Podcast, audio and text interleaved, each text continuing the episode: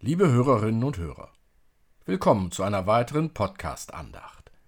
Irina Marchenko, Kirsten Ahrtal und Olga Burmeister haben wieder die Musik eingespielt. Christoph und Robert die Texte verantwortet.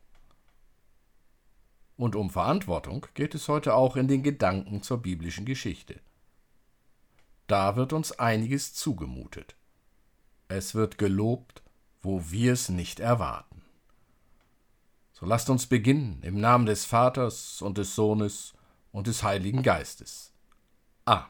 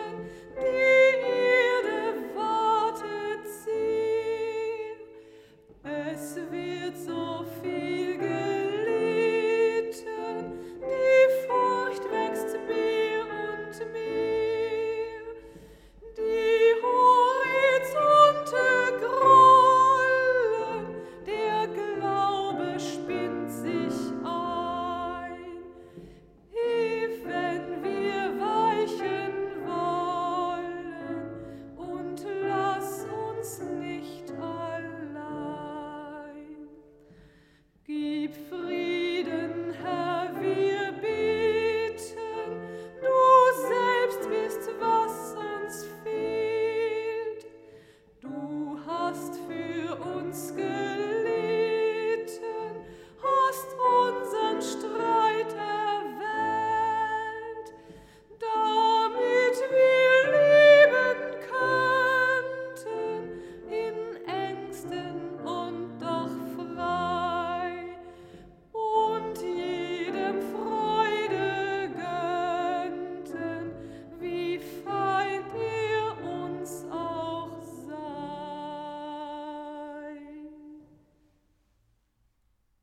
Lasst uns beten mit Worten aus dem 50. Psalm.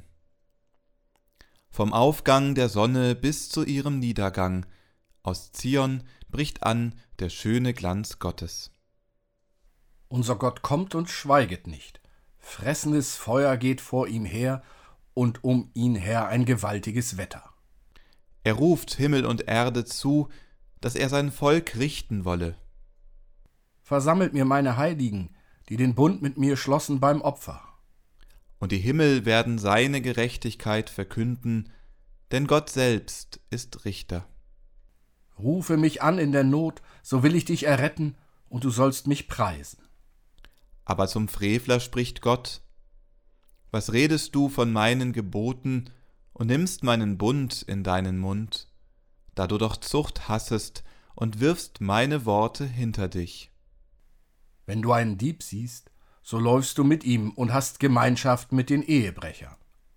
Deinen Mund lässest du Böses reden, und deine Zunge treibt Falschheit. Du sitzest und redest wider deinen Bruder, deiner Mutter Sohn verleumdest du. Das tust du, und ich schweige, da meinst du, ich sei so wie du. Aber ich will dich zurechtweisen und es dir vor Augen stellen.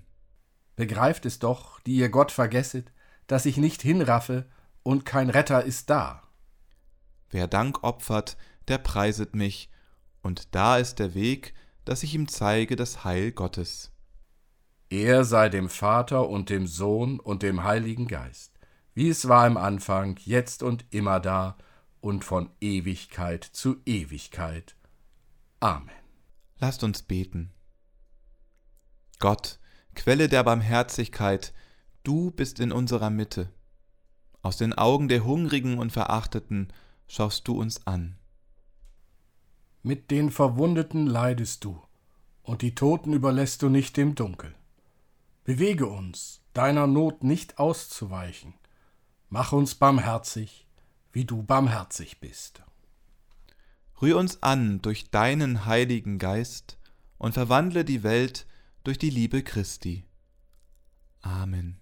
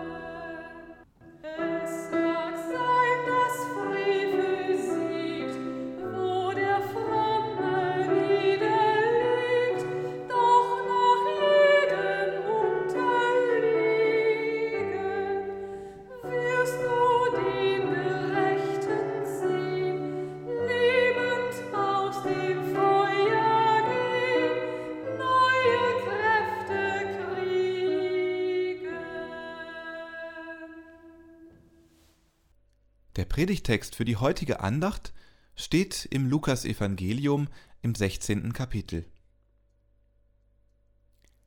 Er sprach aber auch zu den Jüngern. Es war ein reicher Mann, der hatte einen Verwalter, der wurde bei ihm beschuldigt, er verschleudere ihm seinen Besitz. Und er ließ ihn rufen und sprach zu ihm, Was höre ich da von dir? Gib Rechenschaft über deine Verwaltung, denn du kannst hinfort nicht Verwalter sein.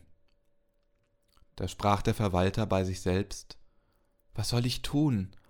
Mein Herr nimmt mir das Amt, graben kann ich nicht, auch schäme ich mich zu betteln. Ich weiß, was ich tun will, damit sie mich in ihre Häuser aufnehmen, wenn ich von dem Amt abgesetzt werde. Und er rief zu sich die Schuldner seines Herrn, einen jeden für sich, und sprach zu dem ersten, wie viel bist du meinem Herrn schuldig? Der sprach, hundert Fass Öl. Und er sprach zu ihm, Nimm deinen Schuldschein, setz dich hin und schreib flugs fünfzig. Danach sprach er zu dem zweiten, Du aber, wie viel bist du schuldig? Der sprach, hundert Sack Weizen. Er sprach zu ihm, Nimm deinen Schuldschein und schreib achtzig. Und der Herr lobte den ungerechten Verwalter, weil er klug gehandelt hatte. Denn die Kinder dieser Welt sind unter ihresgleichen klüger als die Kinder des Lichts. Eine sperrige Geschichte. Hier wird doch betrogen, oder? Was ist denn hier für ein Verwalter am Werk? Allerdings, haben Sie schon mal über die Situation des Verwalters nachgedacht? Er wird beschuldigt, untreu zu sein. Doch wird er auch zu Recht beschuldigt? Jedenfalls wird ihm gekündigt. Er stellt sich die naheliegende Frage Was soll ich tun? Arbeitslosengeld oder Hartz IV gibt es für ihn nicht. Wovon soll er zukünftig leben? Wo soll er leben? Er schaut auf das, was er kann, und muss feststellen, dass es da nicht viel anderes gibt, als Verwalter zu sein. So kommt er auf den Gedanken, hey, wenn ich wegen unbewiesener Untreue meine Arbeit verliere, dann kann ich für mich vorsorgen. Ich werde jetzt untreu und sichere mir so das Wohlwollen einiger Menschen, die mir dann helfen. Und jetzt der Hammer. Der Herr lobt den Verwalter, der doch untreu wird. Kann es sein, dass durch Gott solch ein Verhalten auch noch belobigt wird? Anhand einer anderen Geschichte versuchen wir deutlich zu machen, dass das Lob genauer zu betrachten ist. Was war bloß mit Gertrud los? Gertrud war eine Kollegin aus der Fortbildungsarbeit. In unserer Arbeitsgruppe nannten wir sie manchmal respektlos unsere Seniorin. Ich kannte Gertrud schon seit einigen Jahren. Wir hatten den einen oder anderen Kursus miteinander gehalten. Mit ihr war gut zusammenarbeiten. Ich konnte ihrer Kollegialität sicher sein. Manchmal störte es mich, wenn sie so ängstlich war. Das hatte nichts zu tun mit ihrer abwägenden Art. Die gefiel mir sehr gut. Bei ihr konnte man sicher sein, dass sie zum Argument auch noch das Gegenargument suchte. Selbst wenn es gegen sie ausging. Nein, das war es nicht.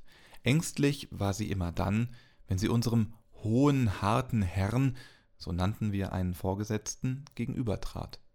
Dann wirkte sie gehemmt, scheu, unfrei. Manchmal ist mir diese Haltung auch in anderen Zusammenhängen aufgefallen, bei Planungssitzungen, in Konferenzen. Den Kolleginnen und Kollegen war es schon länger aufgefallen, vielleicht lag es daran, dass wir uns fast jeden Tag sahen, dann nimmt man unmerkliche Veränderungen nicht so recht wahr. Aber nachdem ich erst einmal aufmerksam gemacht worden war, merkte ich es auch. Gertrud hatte sich verändert in der letzten Zeit. Sie wurde selbstbewusster, angriffslustiger, rücksichtsloser. Sie setzte sich durch. Es war, als ob sie Freude an der Auseinandersetzung gefunden hätte. Mit einer vorher nicht gekannten Härte und Durchsetzungskraft engagierte sie sich für ihre Kunden, ihre Kursteilnehmer, gegen deren Vorgesetzte, gegen die Verwaltung. Gestern allerdings, das war der Höhepunkt. Wir hatten unsere alljährliche Planungskonferenz. Kurse wurden entwickelt und verworfen. Ideen ausgetauscht, Modelle vorgestellt. Sie hat gekämpft wie eine Löwin. Sie hat selbst die Auseinandersetzung mit dem sonst so gefürchteten Vorgesetzten nicht gescheut. Und sie hat gewonnen. Das neue Kursprogramm trägt ihre Handschrift. Was mit ihr los war? Als ich sie fragte, meinte sie Weißt du, ich habe mich oft verunsichern lassen und unter Druck gefühlt. Ich habe jetzt noch zwei Jahre, dann gehe ich in Pension. Was habe ich noch zu verlieren? Ich brauche nicht mehr zu schielen, weder hoffend auf Beifall noch ängstlich wegen Kritik. Und es macht mir einen Riesenspaß, mich zu engagieren und sogar zu streiten. Schade nur, dass ich so lange gebraucht habe, bis ich zu dieser Freiheit gefunden habe. Gertrud hat ihr Verhalten geändert. Die Zeit, die ihr im Beruf blieb, war überschaubar. Sie stellt fest, mir kann nichts mehr passieren. So gewinnt sie die Freiheit, sich für die Menschen in ihren Kursen stark zu machen. Und sie gewinnt für sich ein Stück Lebensfreude. Der Verwalter ist in einer vergleichbaren Situation. Die Zeit, die ihm im Beruf bleibt, ist überschaubar. Er stellt fest, mehr kann mir jetzt eh nicht mehr passieren. So gewinnt er die Freiheit, sich für die Menschen, die zu ihm kommen, stark zu machen. Und so gewinnt er für sich ein Stück Leben. Beide, Gertrud und der Verwalter, handeln entschlossen. Dies entschlossene Handeln wird getragen von der Verantwortung für sich selbst und andere. Allerdings, es geht auch in beiden Fällen nur so, dass die weiße Weste Flecken bekommt. Die Flecken des Verwalters sind in unseren Augen allerdings größer als die von Gertrud. Der Verwalter betrügt. Gertrud hat das eine oder andere harte oder auch fiese Wort genutzt. Zurück zum Hammer, dem Lob, das ausdrücklich ausgesprochen wird. Und der Herr lobte den ungerechten Verwalter, weil er klug gehandelt hatte. Denn die Kinder dieser Welt sind unter ihresgleichen klüger als die Kinder des Lichts. Was wird nun gelobt? Das entschlossene Handeln. Der Herr lobt nicht den Betrug oder gerissenes Verhandeln und Diskutieren. Der Herr lobt das entschlossene Handeln. Die Bereitschaft, entschlossen zu handeln, wird gelobt freies, ungezwungenes Handeln, welches sich nicht einschüchtern lässt. Das ist also lobenswert. Was war bloß mit Gertrud los? Eine, die sich immer geduckt hatte, erhob sich. Sie setzte sich ein, für ihre eigene Sache, aber vor allem auch für die, die ihre Hilfe brauchten. Sie nutzte die Chancen. Sie war ideenreich im Finden neuer Wege. Wo gibt es für uns Beispiele zu handeln wie Gertrud? Wo spüren wir die Lust zur guten Tat? Amen.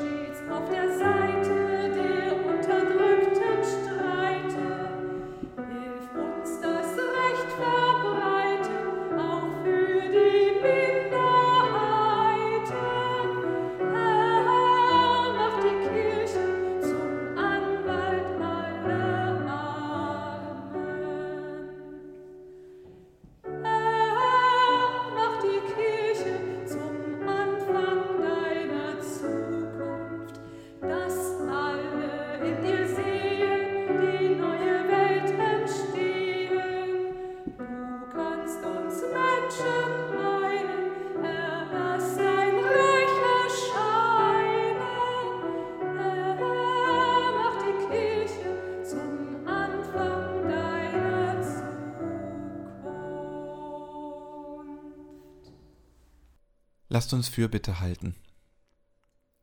Christus, öffne uns die Hände, sättige durch uns die Hungernden, damit sie nicht umkommen. Für die Hungrigen bitten wir dich, erbarme dich. Christus, fülle uns die Becher, erfrische durch uns die Durstigen, damit ihre Sehnsucht gestillt wird. Für die Durstigen bitten wir dich, erbarme dich. Christus, Sprich uns zu Herzen, kleide durch uns die Nackten, damit sie Würde gewinnen. Für die Nackten bitten wir dich, erbarme dich. Christus, stärke uns Leib und Seele, pflege durch uns die Kranken, damit sie gesunden. Um der Kranken willen bitten wir dich, erbarme dich. Christus schärfe unser Gewissen, schaffe durch uns den Fremden Recht, damit sie ein Zuhause finden. Für die Fremden bitten wir dich, erbarme dich. Christus, bewahre uns vor Vergeßlichkeit, komm durch uns zu den Gefangenen, damit sie Zuwendung erfahren. Für die Gefangenen bitten wir dich, erbarme dich. Christus, gieß deine Liebe in unsere Herzen und tu durch uns dein Werk, damit die Welt dich sieht und preist. Mit deinen Worten beten wir. Und so lasst uns beten, wie es uns der Herr durch seinen Sohn Jesus Christus gelehrt hat. Vater unser im Himmel, geheiligt werde dein Name, dein Reich komme, dein Wille geschehe, wie im Himmel so auf Erden. Unser tägliches Brot gib uns heute und vergib uns unsere Schuld, wie auch wir vergeben unseren Schuldigern. und führe uns nicht in Versuchung, sondern erlöse uns von dem Bösen. Denn dein ist das Reich und die Kraft und die Herrlichkeit in Ewigkeit. Amen. Geht in das Leben und folgt eurem Ruf. Gebt Raum allem Guten und meidet das Böse. Erwartet das ewige Ja in allem. Der Herr segne deinen Mund, Gutes zu reden, deine Hände das Rechte zu tun, dein Herz der Wahrheit zu folgen. So segne dich der dreieinige Gott, der Vater durch den Sohn im Heiligen Geist. Amen.